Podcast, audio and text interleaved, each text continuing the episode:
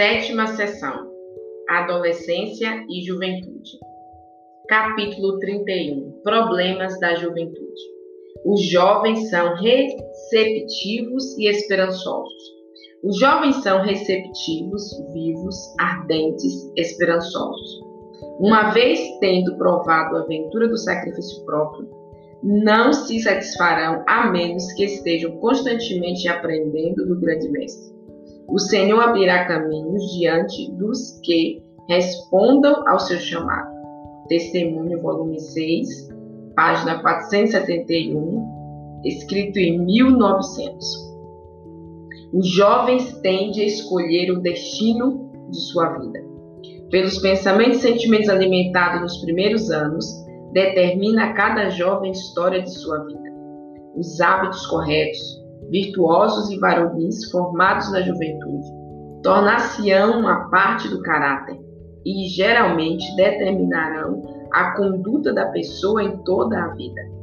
Os jovens podem tornar-se viciados ou virtuosos, segundo a sua escolha. Também podem ser distinguidos por atos verdadeiros e nobres, bem como por grandes crimes e impiedade. Orientação da Criança, página 196. Educação que produz fraqueza mental e moral. A educação severa da juventude, sem levá-los apropriadamente a pensar e agir por si mesmo, à medida que a sua própria capacidade e evolução mental permite que, por este meio, eles possam ter desenvolvimento mental, sentimento de respeito próprio, e confiança em sua capacidade de realização, isto produzirá uma classe de pessoas fracas em poder mental e moral. E quando se encontrarem no mundo tendo de agir por si mesmos, revelarão o fato de terem sido treinados como animais e não educados.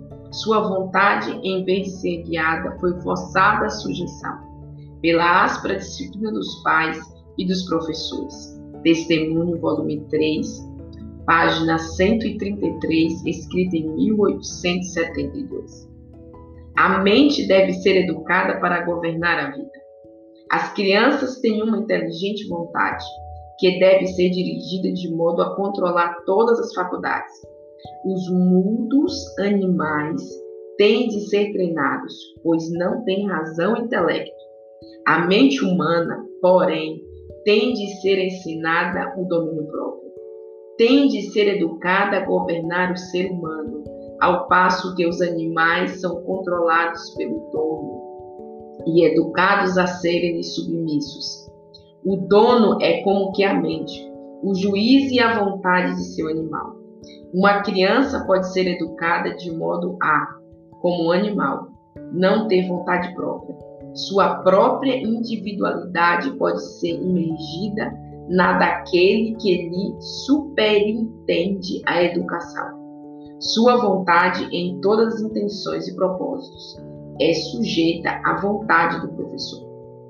Crianças assim educadas serão sempre deficientes em energia moral e responsabilidade individual. Não foram ensinadas a agir segundo a razão e os princípios. Sua vontade foi controlada por outro e a mente não foi despertada, a fim de que pudesse expandir-se e fortalecer-se pelo exercício. Não foram dirigidas e disciplinadas com respeito à sua constituição peculiar e suas capacidades mentais, de modo a empenhar suas faculdades mais fortes, quando exigido. Os professores não devem parar aí, mas dar atenção especial ao cultivo das faculdades mais débeis, para que todas sejam postas em exercício e levadas a um grau de força para o outro, e assim a mente possa alcançar as próprias proporções devidas. Testemunho, volume 3, escrito em 1872, página 132 muitos incapazes de pensar por si mesmos. Há muitas famílias onde as crianças se apresentam bem educadas, enquanto sobre a disciplina da educação, quando, porém, é interrompido o sistema que os levou a estabelecer regras, parecem incapazes de pensar, agir ou decidir por si mesmos. Essas crianças estiveram tanto tempo sob o regime férreo, não se lhes permitindo pensar e agir por si mesmas nas coisas em que era muito próprio que o fizessem, que não têm confiança em si para se movimentar por conta própria, segundo seu próprio juízo e ter opinião própria.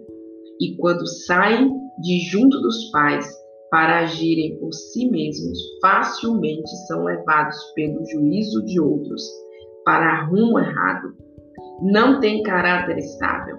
Não foram deixados a seu próprio juízo logo que isso fosse praticado. E por isso a mente não se lhes desenvolveu e fortaleceu apropriadamente. Por tanto tempo estiveram sob o controle absoluto dos pais, que confiam inteiramente neles. Os pais lhes servem de mente e juízo. Testemunho, volume 3, página 132 e 33, escrito em 1872. Resultado do controle mediante a força ou o temor. Os pais e professores que se gabam de ter completo controle da mente e da vontade das crianças sobre seus cuidados cessariam sua gabolice se pudessem traçar a vida futura das crianças que, por força ou por temor, são assim postas em sujeição. Esses são quase completamente despreparados para participar das severas responsabilidades da vida. Quando esses jovens não mais estão sujeitos aos pais e professores e são compelidos a pensar e agir por si mesmos, é quase certo que tomem um procedimento errado e cedam ao poder da tentação. Não fazem desta vida um êxito, e as mesmas deficiências são vistas em sua vida religiosa. Testemunho, volume 3, páginas 133 e 134, escrito em 1872. Disciplina que estimula e fortalece. Depois da disciplina do lar e da escola, todos terão de enfrentar a severa disciplina da vida. Como enfrentá-la sabiamente é a lição que se deve explicar a toda criança e jovem. É verdade que Deus nos ama, que Ele está atuando em nossa felicidade e que, se Sua lei tivesse sempre sido obedecida, jamais teríamos conhecido sofrimento. Não menos verdade é que neste mundo, como resultado do pecado, sobrevém a nossa vida sofrimentos, perturbações e cuidados podemos proporcionar às crianças e jovens um bem para toda a vida, ensinando-os a enfrentar corajosamente essas dificuldades e encargos.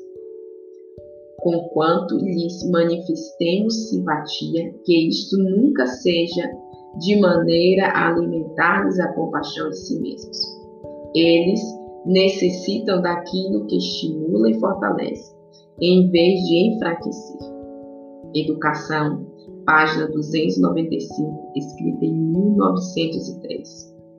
Reação às regras férreas. Em vosso disciplinar não ponhais nenhuma partícula de rispidez. Não imponhais aos jovens ordens rígidas, que por vezes os levam a julgar que têm de fazer, e farão aquilo que são ordenados a não fazer. Quando dais advertência ou repreensão aos jovens, fazei-o como alguém que neles tem interesse especial. Que eles vejam que tendes o sincero desejo de que eles tenham um bom relatório nos livros dos céus. Carta 67, escrita em 1912. Para os jovens é duro assumir encargos. Os jovens podem exercer poderosa influência se renunciarem ao orgulho, e egoísmo e se dedicarem a Deus. Via de regra, porém, não levam cargas de outros.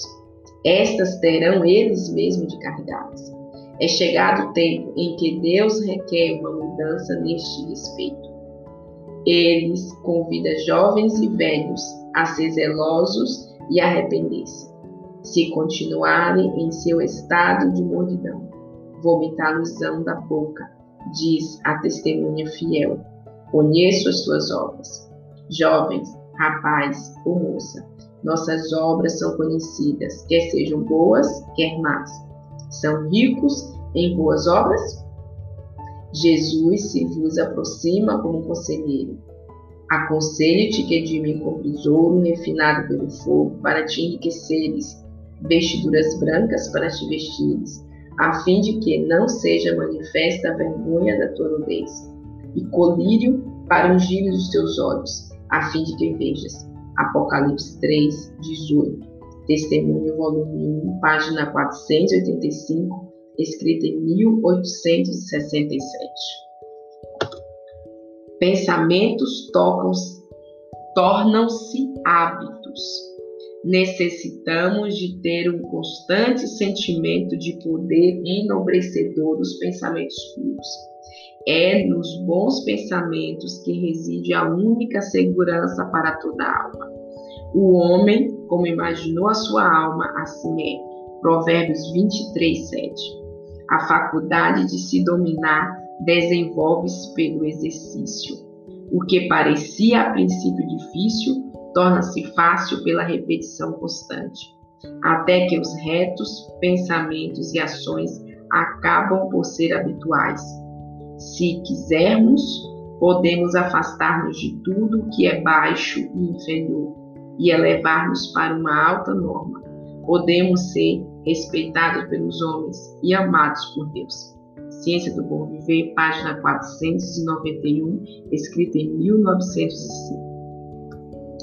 Triste exemplo da história. O caráter de Napoleão Bonaparte foi grandemente influenciado por sua educação na meninice.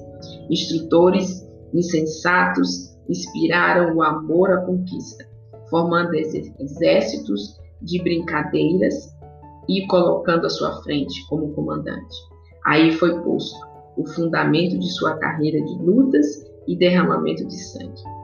Fossem os mesmos cuidados e esforços dirigidos para torná-lo um homem bom, imbuindo-lhe o jovem coração de espírito do Evangelho, e quão amplamente diversa poderia ter sido sua história. Disse que Hume, o séptico, era, em seus primeiros anos, um consciencioso crente na palavra de Deus estando ligado a uma sociedade de debates. Foi designado apresentar os argumentos em favor da incredulidade. Estudou com afinco e perseverança, a sua mente perspicaz e ativa ficou imbuída dos sofismas do ceptismo. Dentro em breve começou a crer nos seus enganosos ensinos, e toda a sua vida posterior apresentou a negra marca da incredulidade. Orientação da Criança, página 196.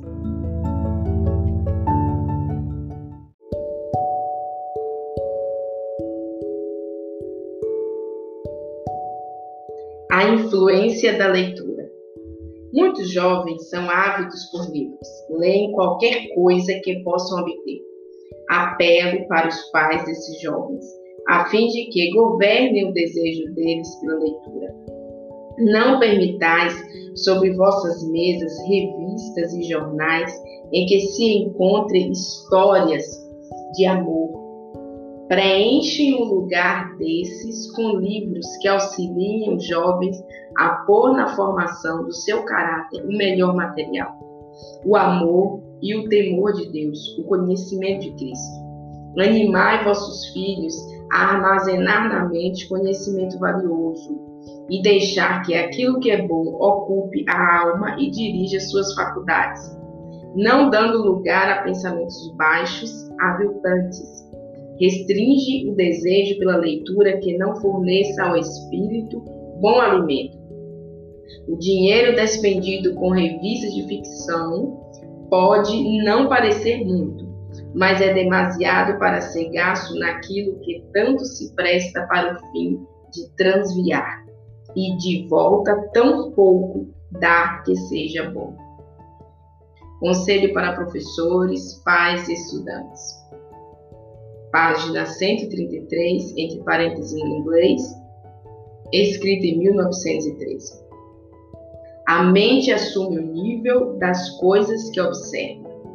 A compreensão equipara-se ao nível das coisas com que se familiariza. Se todos fizessem da Bíblia o seu estudo, veríamos um povo mais desenvolvido, capaz de pensar de maneira mais profunda e relevando mais elevado grau de inteligência do que poderiam proporcionar-lhes os mais intensos esforços ao estudar meramente ciências e as histórias do mundo.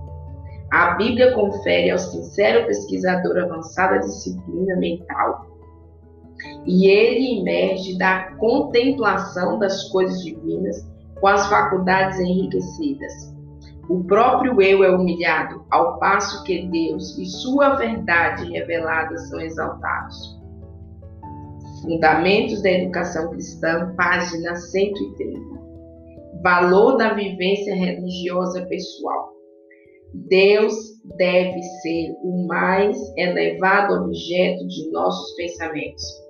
Mediante, meditando nele e com ele pleiteando, eleva-se a alma e avivam-se as afeições. A negligência da meditação e oração resultará ao certo no declínio dos interesses religiosos. Então se verão o descuido e a indolência. Religião não é mera emoção, sentimento. É um princípio entretecido em todos os deveres diários e transações da vida. Não se cultivará coisa alguma, nem se empreenderá qualquer negócio que impeça o cumprimento deste princípio. Para reter a religião pura, imaculada, é necessário atuar, perseverar no esforço. Temos de fazer algo, nós mesmos. Nenhum outro pode cumprir nossa tarefa.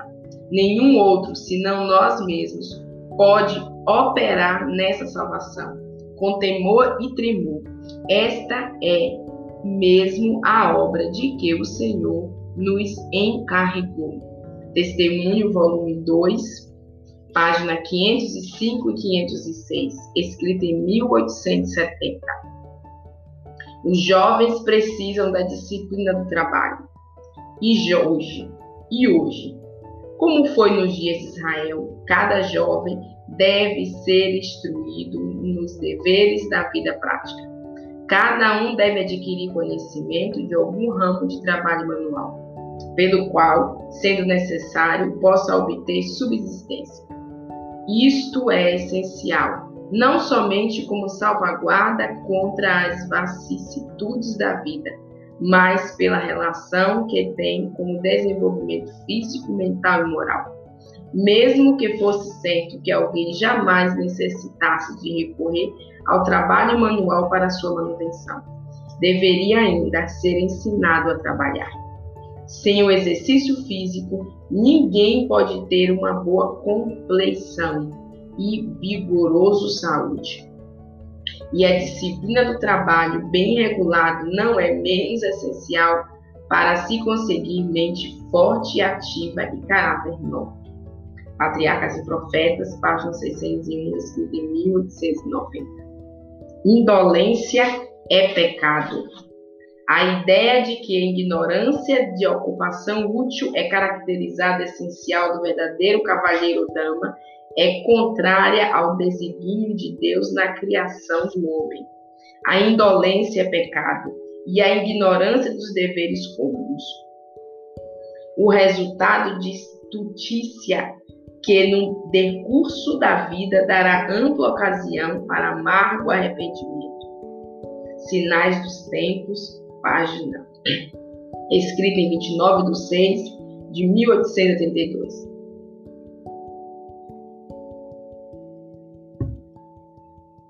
Não negligenciar a educação nos deveres domésticos.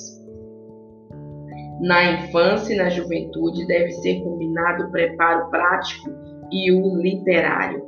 Deve-se ensinar as crianças a ter parte nos deveres domésticos.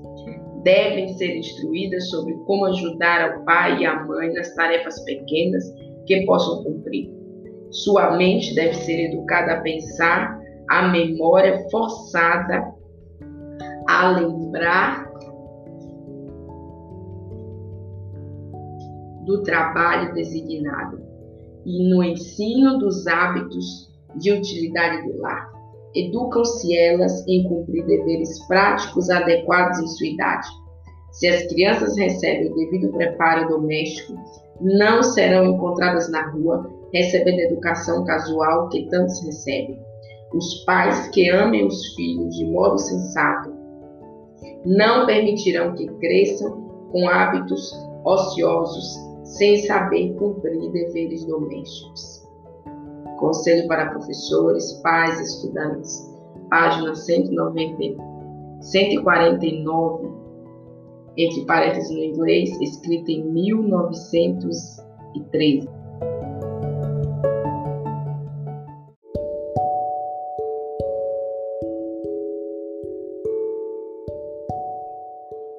Toda mulher deve saber. Muitas senhoras consideradas bem educadas, diplomadas, com distinção em alguma instituição de ensino, são vergonhosamente ignorantes nos deveres práticos da vida. São destituídas da qualificação necessária para a devida regulamentação da família e por isso mesmo é essencial à sua felicidade. Podem falar da elevada posição da mulher e seus direitos, porém elas mesmas ficam longe de alcançar a verdadeira posição da mulher. É direito de toda filha de Eva ter conhecimento completo dos deveres domésticos, receber educação em cada departamento do trabalho caseiro. Toda jovem deve ser educada de tal maneira que, ser chamada à ocupação a posição de esposa e mãe, possa governar como uma rainha em seu próprio domínio deve ela ser plenamente capaz de guiar e instruir os filhos. É seu direito compreender o mecanismo do corpo humano e os princípios de higiene, os assuntos relacionados com o regime alimentar e o vestuário, trabalho e recreação, e outros pormenores sem conta que intimamente dizem respeito ao bem-estar de sua casa. É seu direito obter tal conhecimento dos melhores métodos de tratar as enfermidades que possa cuidar dos filhos quando enfermos, em vez de deixar seus preciosos tesouros nas mãos de enfermeiros e médicos estranhos. Sinais dos Tempos, escrito em 29 de 6 de 1882. Quando a mulher deixa de educar a mente. Mulheres que professam piedade geralmente deixam de educar a mente deixam-na sem controle, que vá aonde lhe apraz. É este um grande erro. Muitas parecem não ter nenhum poder mental, não educaram a mente a pensar e por isso não terem feito, supõem não poder fazê-lo. São necessárias meditações e orações para crescer na graça é porque há tão pouca cultura mental, tão pouca reflexão, que não há mais estabilidade entre as mulheres. Deixando a mente em estado de inação, apoiam-se em outros para, por elas, fazer o trabalho cerebral, planejar, refletir e lembrar. Algumas carecem de disciplina à mente pelo exercício, devem forçá-la a pensar, enquanto confiam em outras para, em seu lugar, refletir, solver seus problemas e, recusando-se a forçar a mente a pensar, continuará sua incapacidade de lembrar, de olhar diante de si e discriminar. Toda pessoa deve envidar esforços para educar a mente. Testemunho, volume 2, página 187 188 escrita em 1868. O vestuário da mulher, indício do que lhe vai à mente. O vestuário é uma amostra da mente e do coração. Aquilo que é dependurado exteriormente é sinal daquilo que está no interior. Para vestir-se com exagero, não se requer inteligência ou mente cultivada. O próprio fato de que a mulher pode pendurar em sua pessoa tal quantidade de peças de roupa desnecessárias mostra que não pode ter tempo para cultivar o intelecto e armazenar na mente conhecimento útil. Manuscrito 76, escrito em 1900. Necessidade de pureza de pensamento e ação. Insisto convosco quanto à necessidade de pureza em todo pensamento, toda palavra e ação. Temos uma responsabilidade individual para com Deus e uma obra individual que ninguém pode fazer por nós. É fazer o mundo melhor, por preceito, pelo esforço pessoal e o exemplo. Ao passo que devemos cultivar a sociabilidade, não se faça isto por mero divertimento, mas com desígnio. Há almas por salvar. Revisão e Arautos, escrito em 10 de 11 de 1885. Masturbação avilta a mente. Algumas crianças começam a praticar da poluição própria na infância. E ao crescerem anos, as paixões concupiscentes crescem com o seu crescimento e fortalecem-se com a sua força. Não tem mente tranquila. Meninas desejam a companhia de rapazes e estes a das meninas. Seu comportamento não é reservado e modesto. São ousados e atrevidos e permitem-se liberdade indocentes. O hábito de abuso próprio avitou-lhe a mente e manchou-lhes a alma. Pensamentos vis e a leitura de novelas, histórias de amor e livros imundos incitam-lhes a imaginação. E exatamente esses se ajustam ao seu espírito depravado. Não amam o trabalho e, empenhados nele, queixam-se de fadiga. Doem-lhes as costas, dói-lhes a cabeça. Não haverá causa bastante? Fatigam-se por motivo de seu trabalho? Não, não. No entanto, os pais têm pena dessas crianças ao se queixarem e aliviam-nas do trabalho e responsabilidade. Isto é a pior das coisas que por eles podem fazer. Removem assim quase a única barreira que impede Satanás de ter livre acesso à sua mente enfraquecida. O trabalho útil servia, em certa medida, uma salvaguarda contra o seu de Satanás controle sobre eles. Testemunho, volume 2, página 431, escrito em 1870.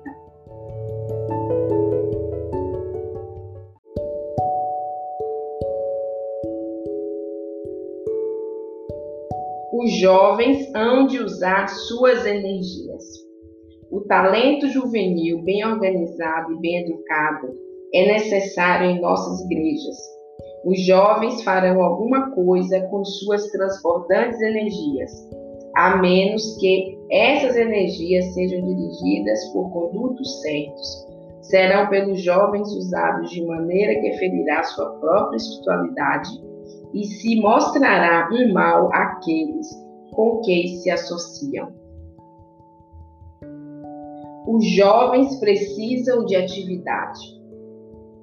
Os jovens gostam por natureza, de estar em atividade. E se não encontram legítimo desafogo para as suas energias reprimidas após o confinamento da sala de aula, tornam-se inquietos e impacientes sobre a restrição, sendo, portanto, induzidos a empenhar-se em esportes rudes e nada varonis, que desonra a tantas escolas e colégios e até a precipitar-se em cenas de verdadeira dissipação. Muitos dos jovens que deixaram seu lar sendo inocentes são corrompidos por suas relações nas escolas. Fundamentos para a Educação Cristã, página 72.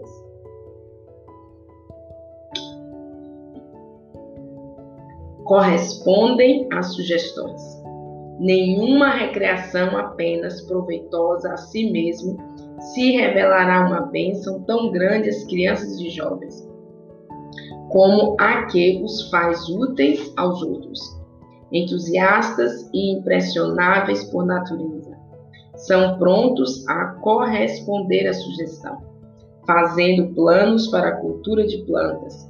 Procure o professor despertar interesse no embelezamento dos terrenos da escola e da sala de aula. Um duplo benefício resultará. Aquilo que os discípulos procuram embelezar, não quererão que fique maculado ou destruído. A coroa soar-se-ão gosto apurado, amor à ordem, hábitos de cuidado e o espírito de associação e cooperação desenvolvido, demonstrar-se aos alunos uma bênção por toda a vida.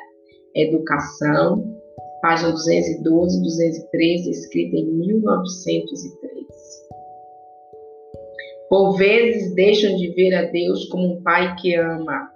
Os jovens geralmente se conduzem como se as preciosas horas da graça, enquanto a misericórdia se estende, fossem um grande feriado e eles tivessem sido postos no mundo meramente para seu próprio entretenimento, para fruir com contínua sucessão de excitamento. Satanás tem feito esforços especiais para induzi-los a buscar a felicidade em diversões mudantes e justificar-se procurando mostrar que esses divertimentos são inofensivos, inocentes e mesmo importantes para, para a conservação da saúde. Médicos há que têm dado a impressão de que espiritualidade e devoção a Deus são prejudiciais à saúde. Isto agrada ao adversário das almas. Testemunho volume 1, página 501, escrito em 1867. A imaginação doentia representa mal a Deus.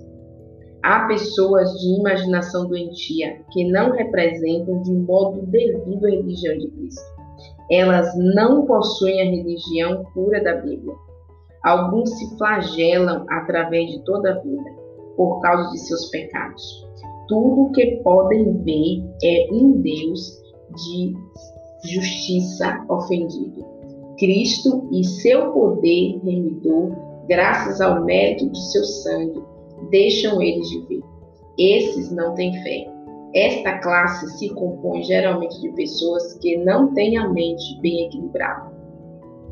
Por causa da doença que lhes foi transmitida pelos pais e uma errônea educação na juventude, eles contraíram hábitos errôneos que lhes ofendem a constituição do cérebro, fazendo que os órgãos morais adoeçam, tornando-lhes impossível pensar e agir racionalmente em todos os pontos não tem mente bem equilibrada.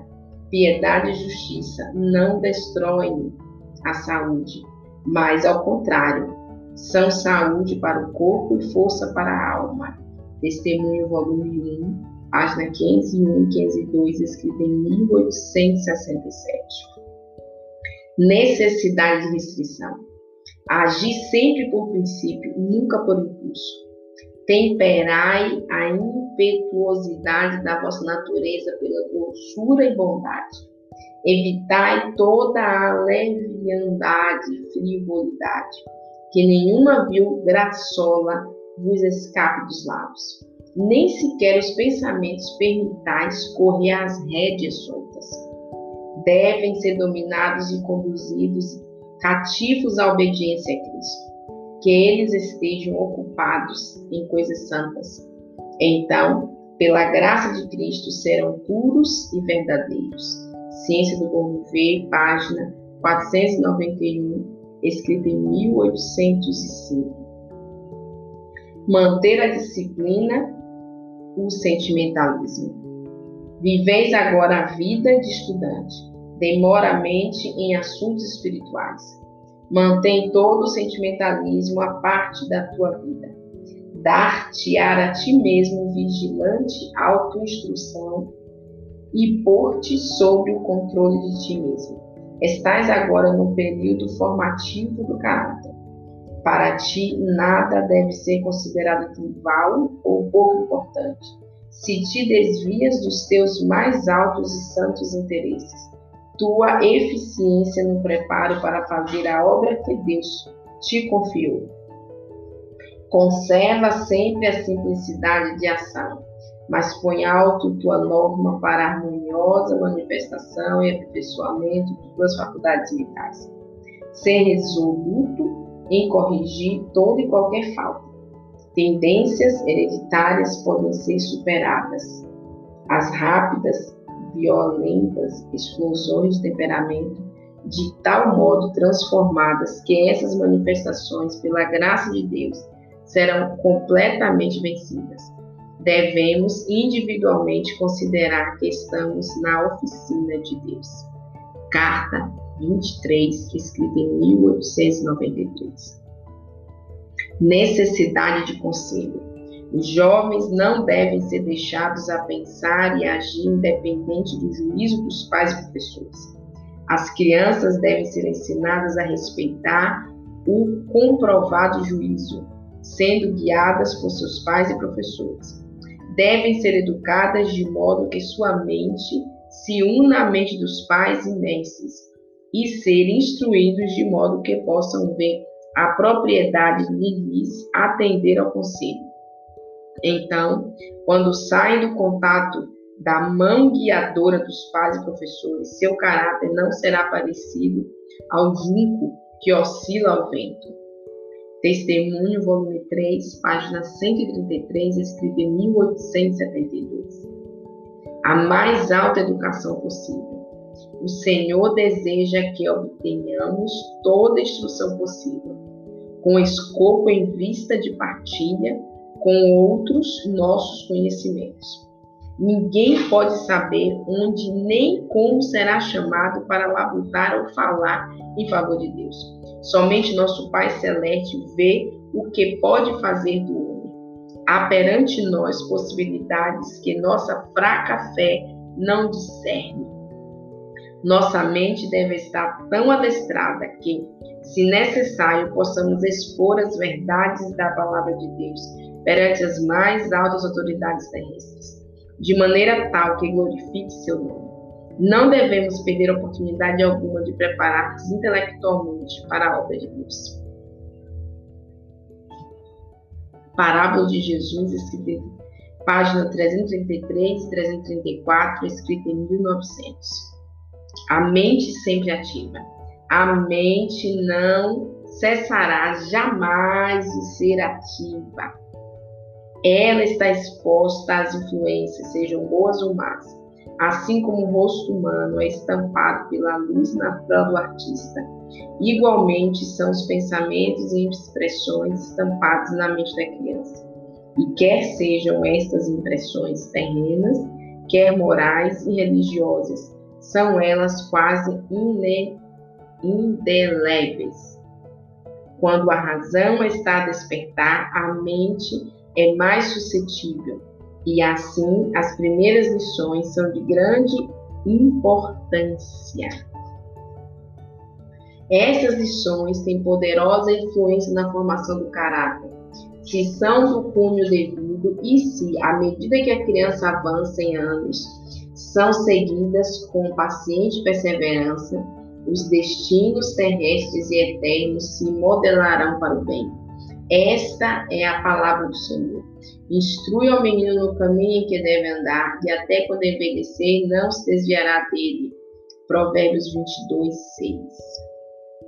Conselhos para professores, pais estudantes. Página 143, entre parênteses no inglês.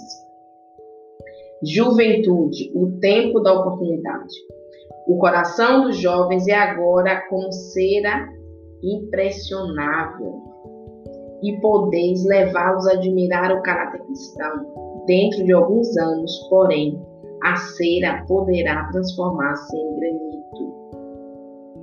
É na juventude que as afeições são mais fervorosas, a memória mais redentiva e o coração mais suscetível às impressões divinas. E é durante a juventude que as faculdades mentais e físicas devem ser lançadas à tarefa, a fim de que grandes aperfeiçoamentos se possam fazer, em vista do mundo que agora existe e do que há de vir. Estudo para Jovens, escrito em 25 de 10 de 1894.